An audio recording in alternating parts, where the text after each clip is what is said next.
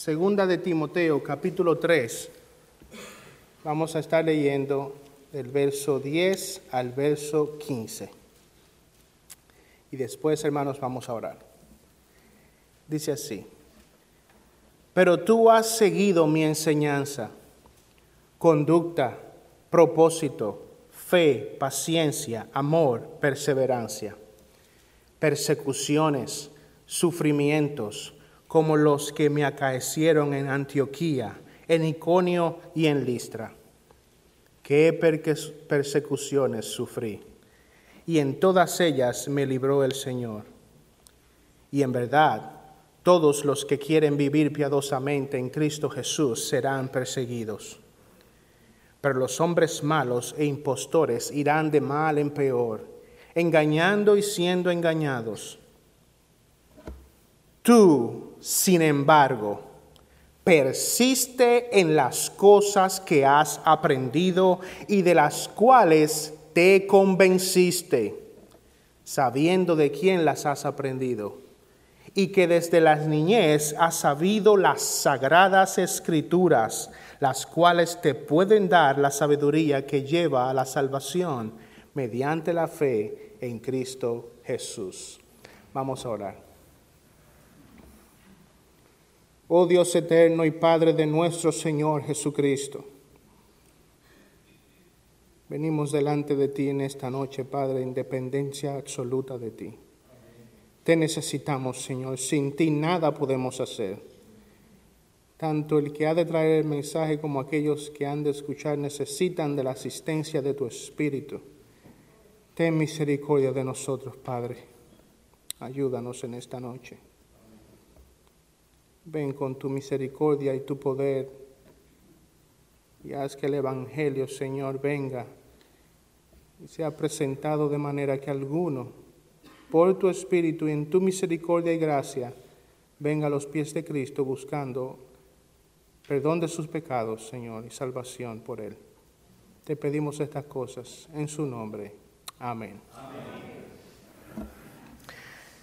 Hermanos, a lo largo de la historia, a lo largo de la historia la iglesia de Cristo ha vivido siempre en tiempos peligrosos.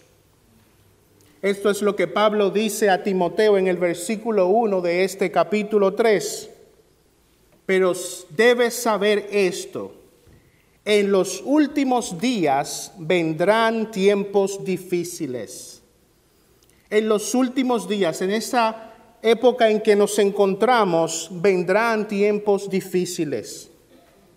De entre todos los peligros posibles, hermanos, de entre todos los peligros posibles que la iglesia ha de sufrir, quizás el peor de todos es aquel que proviene del interior de la misma iglesia.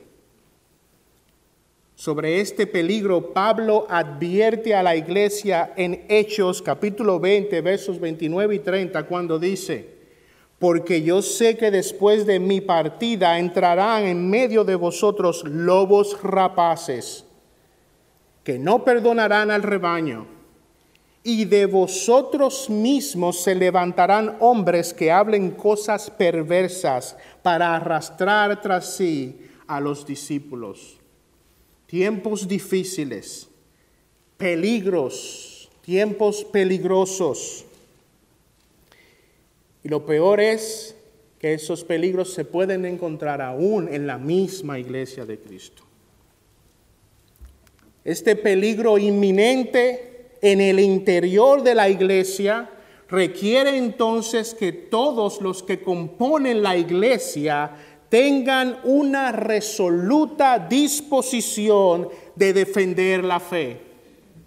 La realidad de los peligros inminentes que se pueden vivir en la iglesia requiere que todos aquellos que la componen tengan una disposición resoluta a defender la fe. A los pastores el Señor le dice, por tanto mirad por vosotros y por todo el rebaño en el que el Espíritu Santo ha puesto por obispos. Pero también al resto de la congregación les dice, mirad que nadie os, haga cautivo por medio de su filosofía y vanas sutilezas, según la tradición de los hombres, conforme a los principios elementales del mundo y no según Cristo. Tanto los pastores como el resto de los miembros de la iglesia están llamados a ser defensores de la fe. Los peligros latentes que la iglesia sufre contra el error y el engaño requieren que cada generación, que en cada generación se levanten hombres y mujeres dispuestos a defender la verdad. Cada generación requiere que haya hombres y mujeres en la iglesia dispuestos a defender la verdad. Hombres y mujeres que perseveran en la verdad. hombres y mujeres que perseveran en la verdad de modo que luego pueden transmitir esa verdad a la siguiente generación. Nuestros tiempos requieren de hombres y mujeres de posturas firmes. Este llamado a ejercer esa fortaleza espiritual es el que el apóstol Pablo le está haciendo a su alumno Timoteo. Y por consiguiente es el mismo llamado que Cristo nos está haciendo a todos nosotros en esta noche. Tú sin embargo, en medio de los peligros, en medio de las realidades que la iglesia va a enfrentar, tú, sin embargo, persiste. Tú, sin embargo, persiste. Ahora, si el apóstol, nos está llamando a este, en este pasaje a ser fuertes defensores de la fe, la pregunta que debemos hacernos es, ¿cómo podemos serlo? ¿Cómo podemos llegar a ser hombres y mujeres de ese carácter? ¿Cómo podemos desarrollar ese carácter que nos convierta en defensores de la fe? Bueno, implícito en este pasaje, el apóstol nos presenta tres ingredientes necesarios para la formación de ese tipo de carácter. En primer lugar, como vamos a ver, necesitamos tener, para desarrollar ese carácter, necesitamos tener buenos mentores. Necesitamos tener buenos maestros, buenos mentores. En segundo lugar, necesitamos ser hombres y mujeres de fuertes convicciones. Y en tercer lugar, necesitamos tener una confianza absoluta en las escrituras. En primer lugar, necesitamos tener buenos mentores, si hemos de desarrollar en nosotros ese carácter de ser defensores de la fe en tiempos peligrosos, necesitamos tener buenos mentores. Dice el versículo 10, pero tú has seguido mi enseñanza. Tú has seguido mi enseñanza.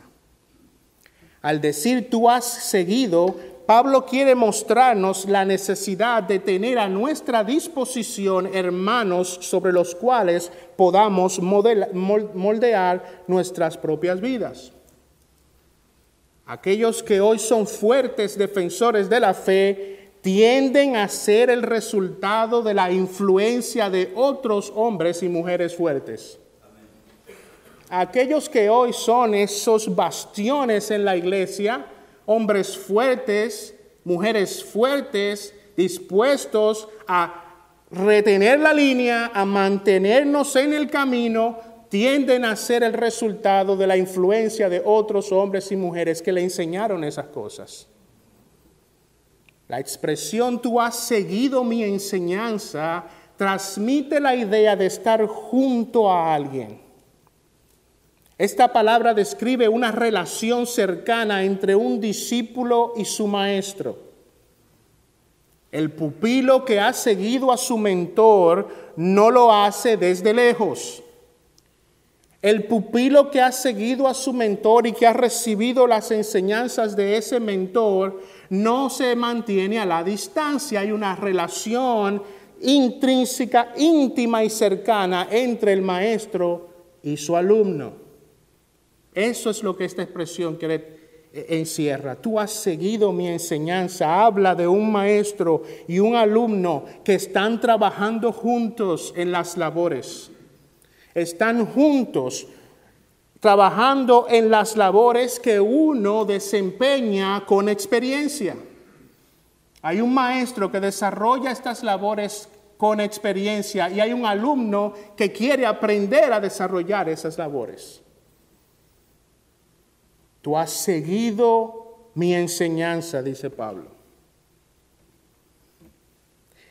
Noten cómo Pablo habla de esta relación entre él y Timoteo. En el verso 10 dice, pero tú has seguido mi enseñanza, conducta, propósito, fe, paciencia, amor, perseverancia. Miren todas las cosas que estaban relacionadas en la relación entre ellos. Persecuciones, sufrimientos, la experiencia de este pupilo no es la experiencia de un teórico.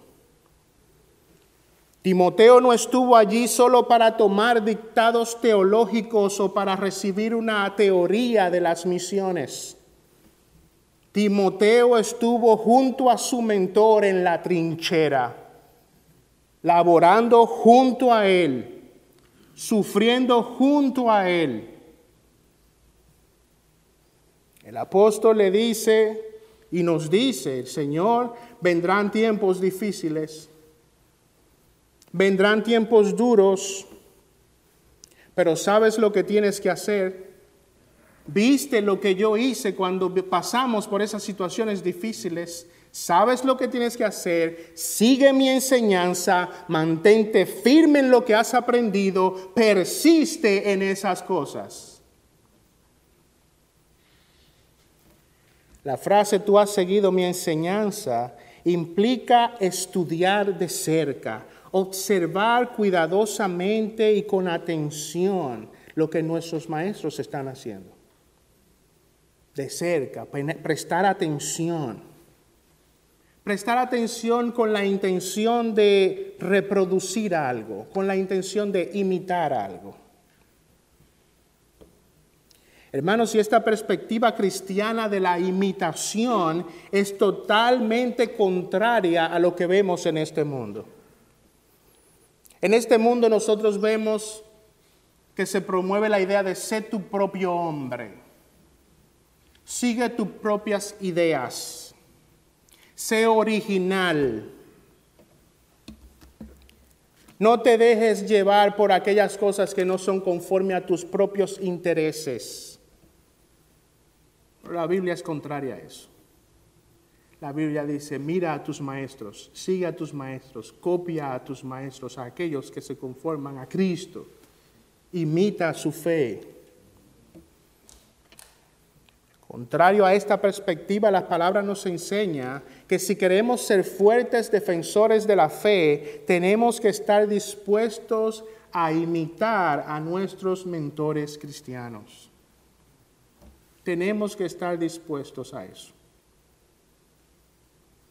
Hermano, te pregunto, ¿tienes tú esa disposición de seguir los buenos ejemplos de hombres y mujeres en medio de la iglesia local?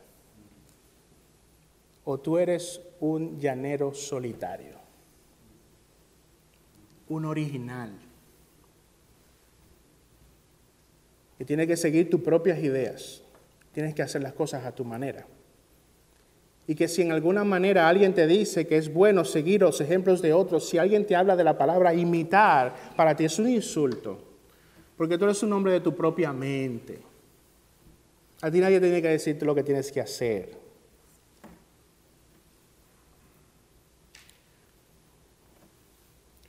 Una de las cosas que yo he aprendido estando junto con el pastor Piñero, es que aunque él es un hombre de 46 años de experiencia en el ministerio, tiene más predicando que lo que yo tengo de vida. Siempre nos ha enseñado a nunca andar solos. ¿Ustedes han escuchado eso de él? Yo no ando solo. Ese es el mismo principio. Buscar el consejo, mirar lo que piensan otros hombres de conocimiento y de sabiduría. No es esa idea de yo soy mi propio hombre. Ahora cabe señalar, hermanos, que cuando estamos hablando de imitar, no nos referimos a copiar. Son dos cosas diferentes. Imitar no quiere decir copiar. El que copia intenta hacer que algo sea idéntico a otra cosa. El que copia intenta hacer algo idéntico, mientras que el que imita llega a ser similar a algo sin necesidad de ser una copia de eso. Hay dos cosas diferentes. El que intenta copiar busca que eso sea idéntico, pero el que busca imitar lo que logra es absorber cosas que lo llevan a lucir similar sin que eso sea una copia. Y nosotros no estamos hablando aquí de que copiemos, nosotros estamos hablando aquí de que imitemos.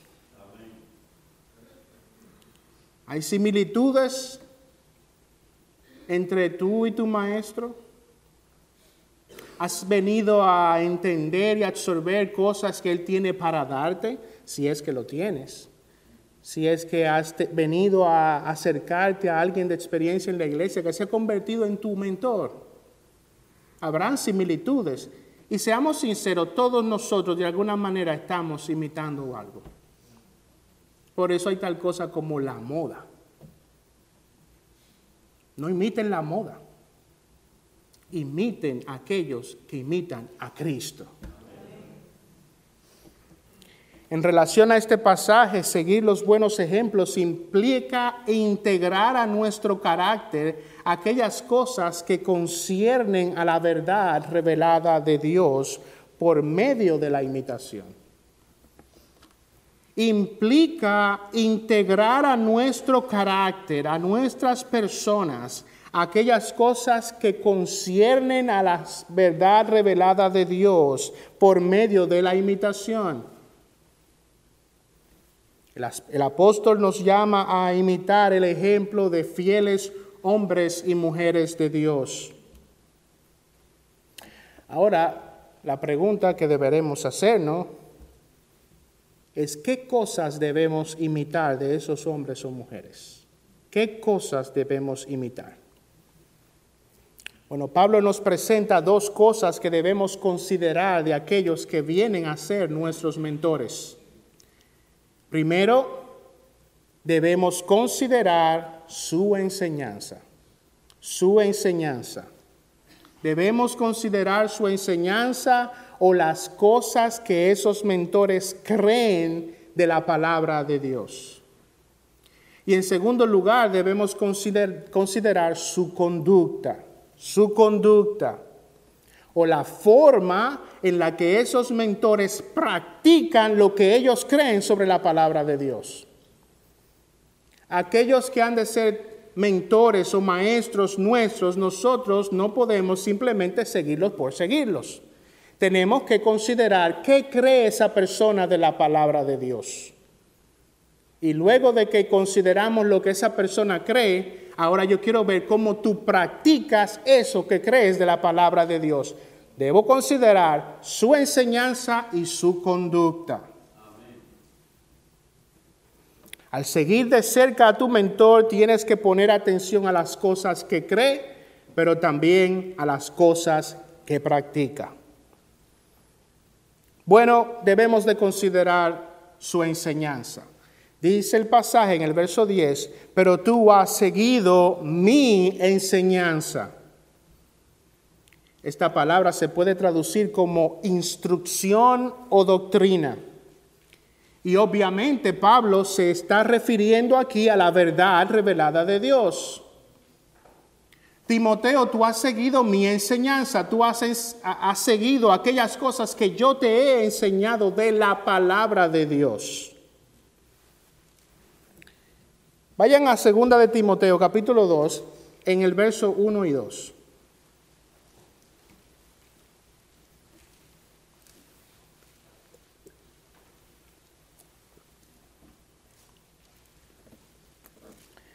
Dice, tú pues, hijo mío, fortalécete en la gracia que hay en Cristo Jesús. Y lo que has oído de mí, lo que has oído de mí en la presencia de muchos testigos, eso encarga a hombres fieles que sean idóneos para enseñar también a otros. Enseñar también a otros. Más adelante en el versículo 15, miren lo que dice Pablo. Procura con diligencia presentarte a Dios aprobado como obrero que no tiene de qué avergonzarse, que usa bien la palabra de verdad. Pablo no nos está llamando a considerar la enseñanza, Pablo, perdón, no solo nos está instando a considerar la enseñanza de hombres probados, como vemos, sino también nos llama a considerar su conducta, su enseñanza y su conducta. Pablo enseñó a Timoteo aquellas cosas que son conforme a la palabra de Dios. Nuestros mentores deben de enseñarnos aquellas cosas conforme a la palabra de Dios. Si ese hombre o mujer que ha ganado nuestra confianza y que hemos aprendido, estamos aprendiendo cosas de ellos, no hablan conforme a la palabra de Dios, ese no es un buen mentor. La enseñanza, pero también la conducta. Y esto es obvio, hermanos, ¿por qué? Porque la que cree una persona va a ser, debe ser consono con la forma en cómo se conduce. La conducta, dice el pasaje, versículo 10, tú has seguido mi enseñanza, conducta. Conducta. Esta palabra en el original se refiere a un modo de vida. El patrón de comportamiento de la vida diaria. Tú solamente no has visto lo que yo te he dicho, no solamente has visto lo que te he enseñado, tú has visto cómo yo vivo.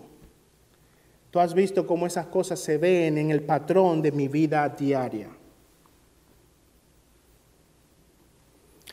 Si vamos a seguir o hay entre el pueblo de Dios hombres o mujeres que nos puedan servir de mentores, ellos deben de creer la palabra de Dios y vivir conforme a la palabra de Dios.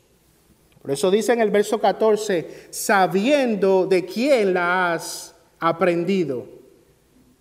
Has seguido las sagradas escrituras sabiendo de quién las has aprendido. La enseñanza y la conducta tienen que estar al unísono. Deben de decir lo mismo. Deben tener lo mismo. Una persona que habla muy bien pero se conduce muy mal, es una contradicción. Es una contradicción. Y donde la enseñanza y la conducta no van al unísono, ahí solamente hay disparidad, inconsistencia, confusión y caos. Caos. Miren lo que dice un comentarista. Si quieres convencer a alguien de que algo es realmente cierto, no solo se lo enseñas, sino que les demuestras que también lo crees y que estás dispuesto a comprometerte con ello. Los convences con tu manera de vivir, mostrándote como un modelo digno de seguir y, y como una autoridad confiable de ser aceptada. Habla muy lindo, predica muy lindo, pero cuando baja del púlpito es totalmente lo contrario. Y claro, aquellos que enseñan, aquellos que son nuestros mentores, no, no serán perfectos, nunca serán perfectos. Pero nosotros sabemos saber cuando hay una real inconsistencia entre la manera en la que hablan y la manera en la que viven. Si hemos de ser hombres y mujeres que son fuertes defensores de la fe, necesitamos buenos mentores. necesitamos buenos mentores, hombres y mujeres que no solo conozcan la verdad, sino que también practiquen la verdad. Necesitamos buenos mentores. Oremos al Señor para que en medio de su iglesia haya muchos buenos mentores. Aquí hay buenos mentores. Le doy gracias a Dios. Le doy gracias a Dios. ¿Saben por dónde voy? ¿Escucharon los testimonios? Aquí hay personas que nos pueden enseñar muchas cosas, sobre todo sobre la persistencia. En segundo lugar, necesitamos no solo tener buenos mentores, sino que también necesitamos ser hombres y mujeres de fuertes convicciones. Fuertes convicciones.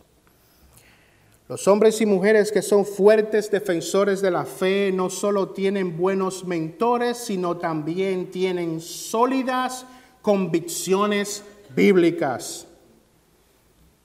De nuevo allí en el versículo 14 dice, tú sin embargo persiste en las cosas que has aprendido y de las cuales te convenciste, sabiendo de quién las has aprendido.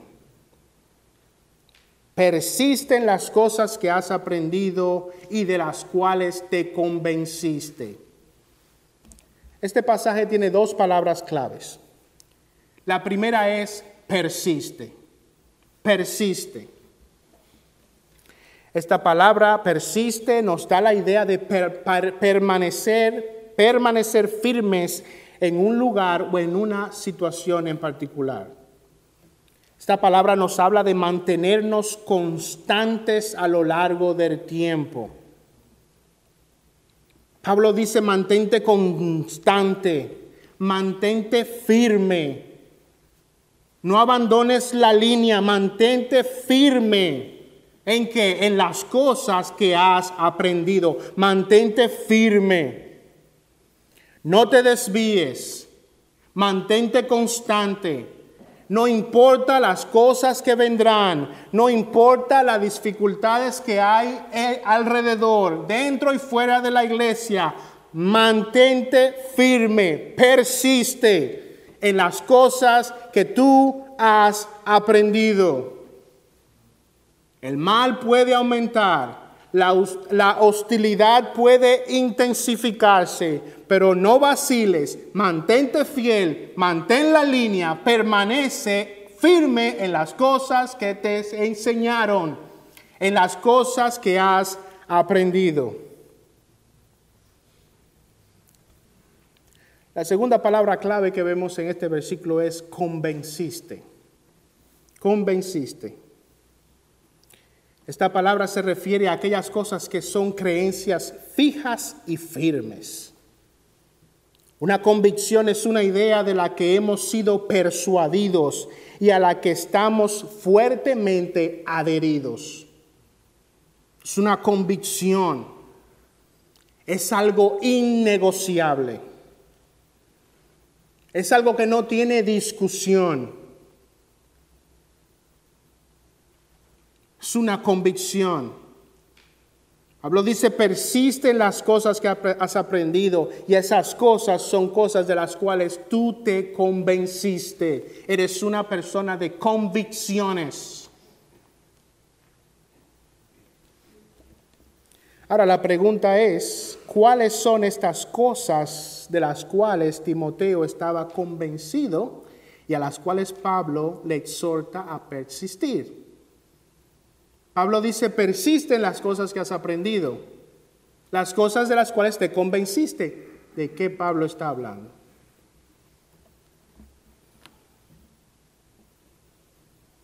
Timoteo no se había convencido y no estaba persistiendo en las idiosincrasias de Pablo Timoteo no se estaba convenciendo o estaba persistiendo en las preferencias personales de Pablo. No.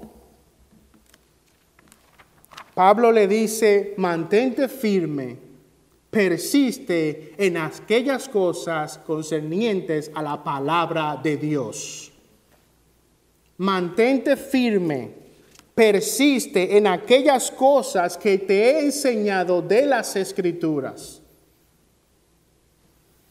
Tú, sin embargo, persiste en las cosas que has aprendido y de las cuales te convenciste sabiendo de quién las has aprendido y que desde la niñez has sabido no las preferencias de tus padres, no lo que querían tus maestros, no las idiosincrasias míos, no. Desde la niñez has aprendido las sagradas escrituras. En esas cosas persiste. En esas cosas, convéncete de ellas. Ten convicción de esas cosas. ¿Cómo llegó Timoteo a ser persuadido por las escrituras? ¿Cómo llegó Timoteo a ser persuadido por las escrituras? Bueno, dice el verso, desde la niñez.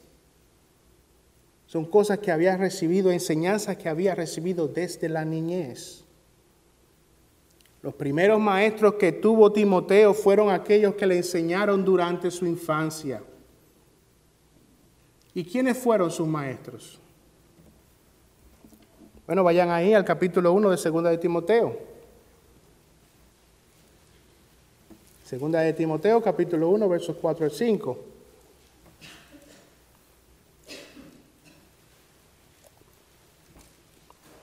Dice el apóstol, deseando verte al acordarme de tus lágrimas para llenarme de alegría, porque tengo presente la fe sincera que hay en ti, la cual habitó primero en tu abuela Loida y en tu madre Eunice, y estoy seguro que en ti también.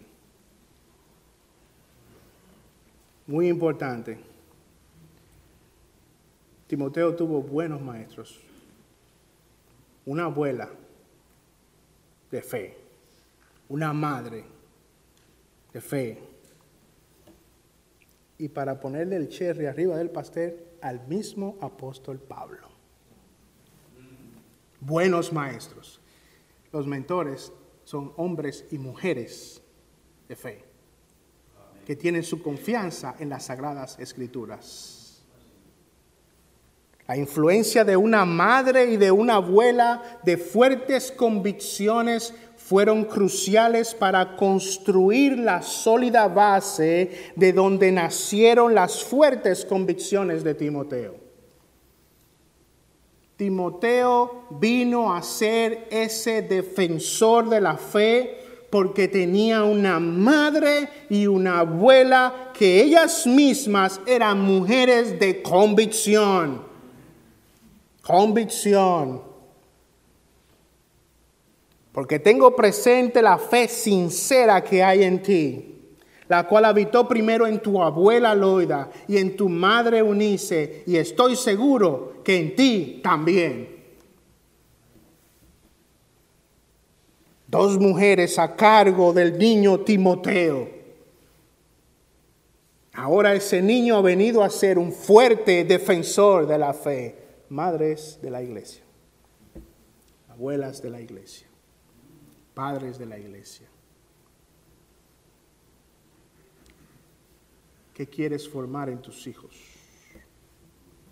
Doctores, arquitectos, ingenieros, profesionales de las bolsas de valor, millonarios, hombres de renombre o quieres formar a los próximos fervientes defensores de la fe?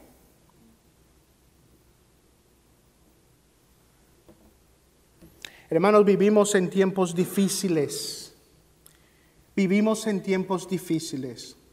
Nuestra sociedad está plagada de personas como aquellas que se describen en ese versículo 13, hombres malos e impostores. Malos e impostores, hombres que aparentan una cosa pero que son otra, hombres sin convicción, que hoy son algo y por conveniencia mañana son otra cosa.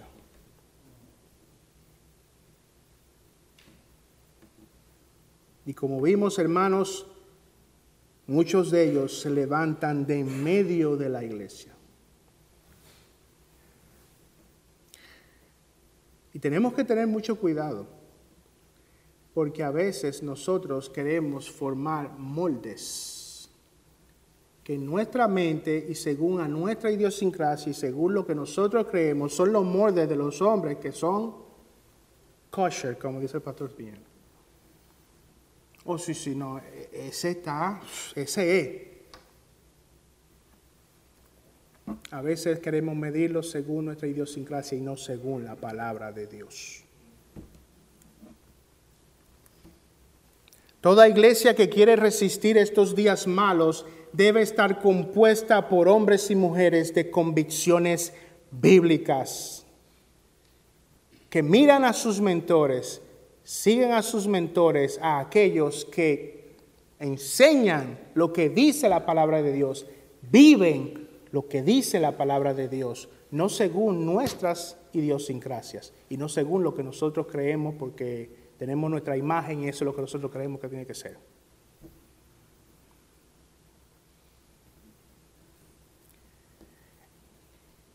Los tiempos son malos. Y si hemos de resistir, tenemos que ser hombres y mujeres de convicción. Convicción bíblica. Convicción bíblica. Hermanos, a 56 años de historia que celebramos, podemos nosotros decir que somos una iglesia compuesta por hombres y mujeres de convicción bíblica.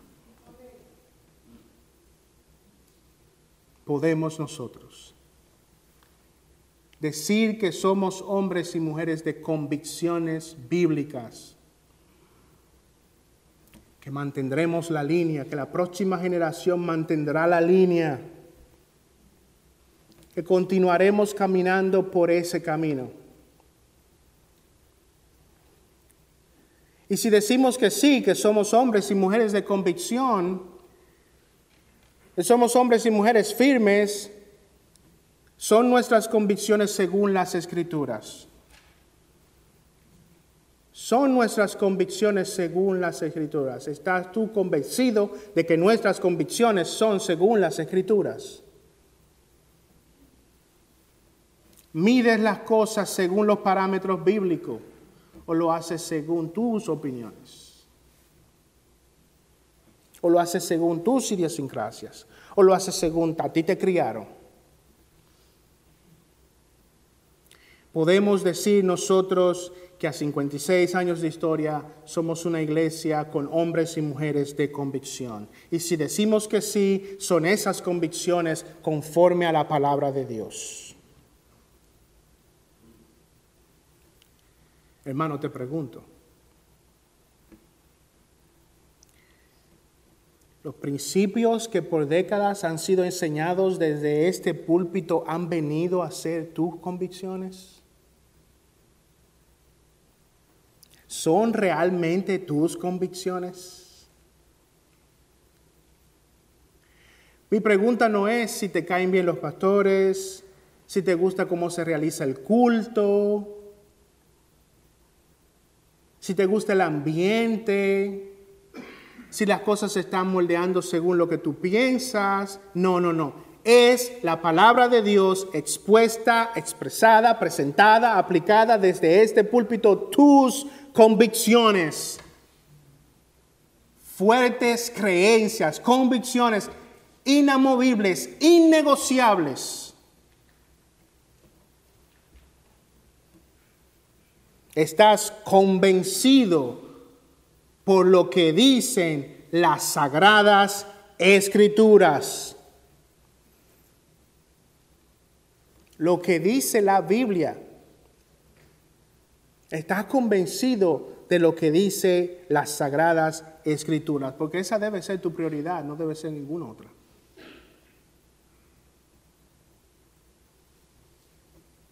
Son, las, son los mensajes que se traen desde este púlpito bíblicos. Son según la Biblia. Juzgas, estudias como un buen bereano, es lo que me dice el pastor bíblico. Tienes que hacer eso. Y si lo son, las escrituras son tus convicciones. Son tus convicciones. Quiera el Señor, quiera nuestro Señor hacer de nuestra iglesia una iglesia llena de hombres y mujeres convencidos por lo que dice la palabra de Dios. Que creen a Dios, que creen en lo que dice Dios y que le creen a Dios y que obedecen a Dios.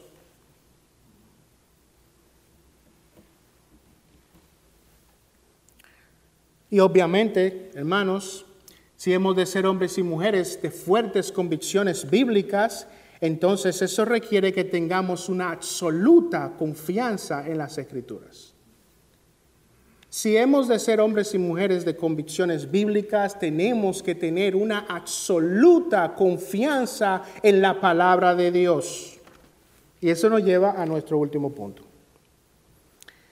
Si hemos de ser hombres defensores, fuertes defensores de la fe en los tiempos difíciles en los que vivimos, necesitamos una confianza absoluta en las escrituras.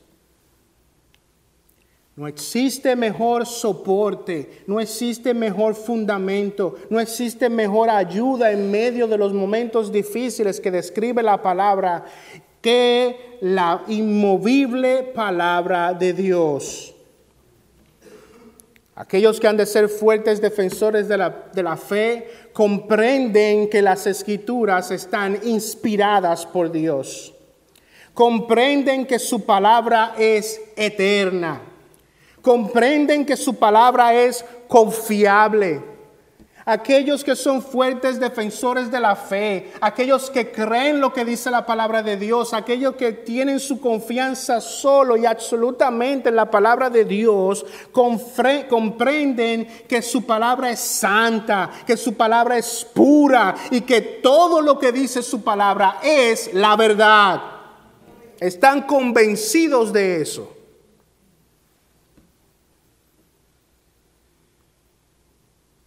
Sobre todo comprenden que su contenido puede hacer que un hombre y una mujer llenen a ser capacitados a crecer en pos de la imagen de Cristo. Están convencidos de eso convencidos de que su palabra puede llevarme a parecerme más a su Señor, parecerme más a mi Señor Jesucristo. Confío en eso, estudio mi palabra, busco crecer en el conocimiento de la palabra, porque conociendo más y siendo usado esto por el Espíritu Santo, yo puedo parecerme más a mi Señor. Tengo confianza en eso. No tengo confianza en las filosofías de este mundo. No tengo confianza en las autoayudas. No tengo confianza en las cosas que parecen lógicas, pero son antibíblicas. No, yo confío en la palabra de Dios y que ella me puede llevar a ser más como Cristo. Los grandes defensores de la fe, aquellos que se enfrentan al error dentro y fuera de la iglesia y lo hacen sin vacilar, lo hacen sin negociar, lo hacen con firmeza, lo hacen de forma decisiva. Son hombres y mujeres con una firme adhesión, confianza y confianza absoluta a la autoridad y la toda suficiente palabra de Dios. Le dicen a sus pastores, dame la palabra de Dios. Yo quiero la palabra de Dios.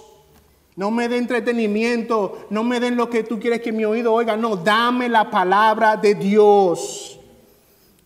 Y buscan que su iglesia se predique y que la centralidad de su iglesia sea la palabra de Dios.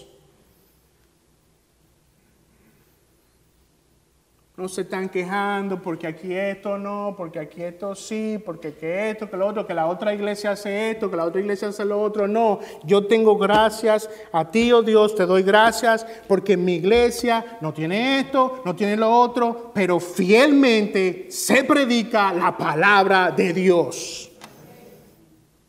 Porque mi confianza absoluta está ahí, en tu palabra. Porque tengo lo que necesito tu palabra Hermano, está tu confianza en la palabra de Dios. Cuando vengan tiempos difíciles, los fuertes defensores de la fe serán aquellos que tienen su confianza en la palabra de Dios. En la palabra de Dios.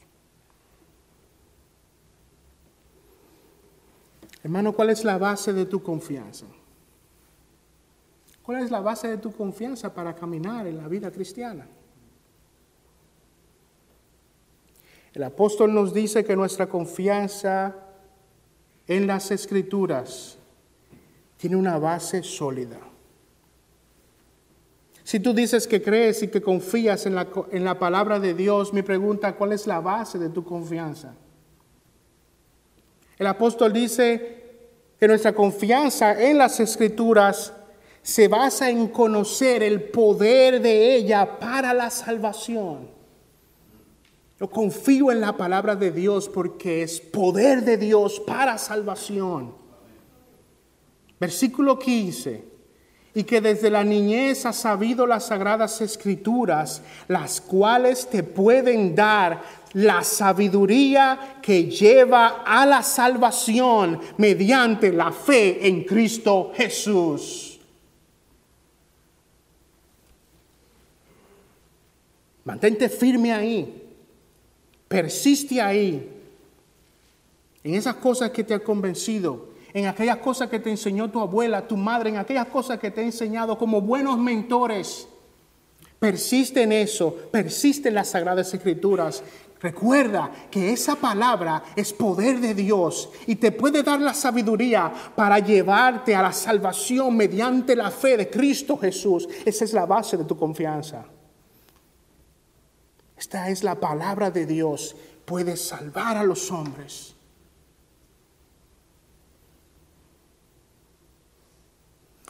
Amigo que aún no conoces al Señor. Amigo tú que no has venido en arrepentimiento y fe.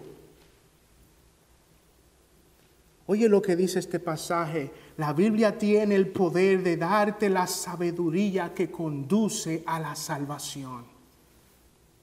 La Biblia puede darte la sabiduría que conduce a la salvación. La Biblia te habla acerca de un Dios con un estándar santo muy alto. Ella abre tus ojos para que veas que la justicia de Dios es un abismo que nunca podrías cruzar por tus propias fuerzas. La Biblia te muestra a un Dios santo un Dios cuya justicia es tan vasta y tan profunda que tú nunca podrías cumplir con ella por tus propias fuerzas. La Biblia te enseña que nunca podrías satisfacer las demandas de ese Dios justo. La Biblia tiene el poder de mostrarte que debido a que no puedes satisfacer esa justicia de Dios, estás condenado a morir y a perecer eternamente en el infierno. La Biblia te muestra a Dios, te muestra su santidad, te muestra tu justicia, te muestra tu incapacidad de poder satisfacer la justicia de Dios. La justicia que si no la cumples te llevará al infierno porque tú no eres, tú no puedes cumplir con las demandas de ese Dios santo. La Biblia puede abrir tus ojos para que ante esa realidad de tu incapacidad, de satisfacer la justicia de Dios, tú entonces puedas ver su gracia y su misericordia. La Biblia puede enseñarte eso. La escritura puede darte esa sabiduría que puede hacerte entender que tú necesitas la salvación que solo se encuentra en Cristo Jesús. Las escrituras pueden mostrarte cómo aferrarte a la misericordia de Dios. La Biblia puede enseñarte que la salvación es solo mediante la fe en Cristo Jesús. La Biblia puede enseñarte que la salvación viene a través de la fe que está en Cristo Jesús. Confiar solo en Él, aferrarte solo a Él.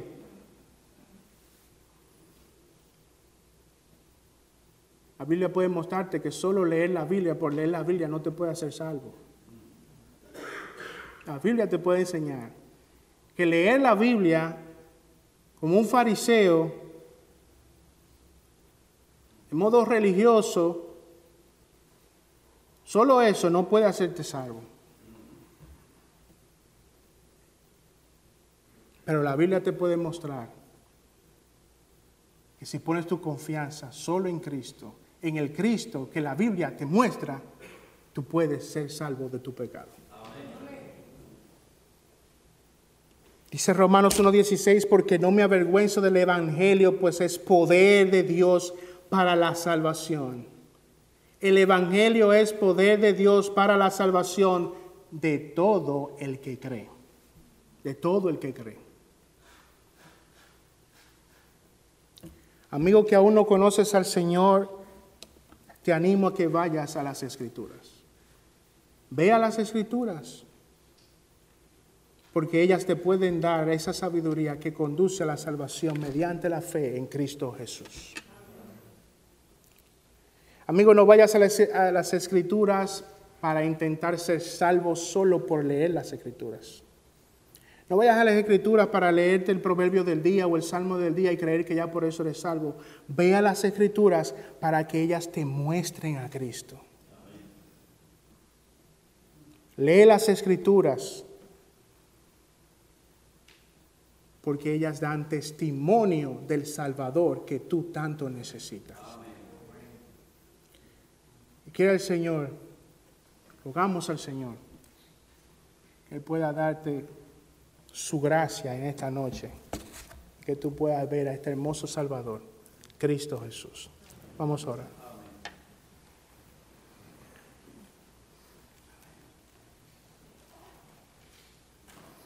Amante Padre Celestial, Dios de las alturas,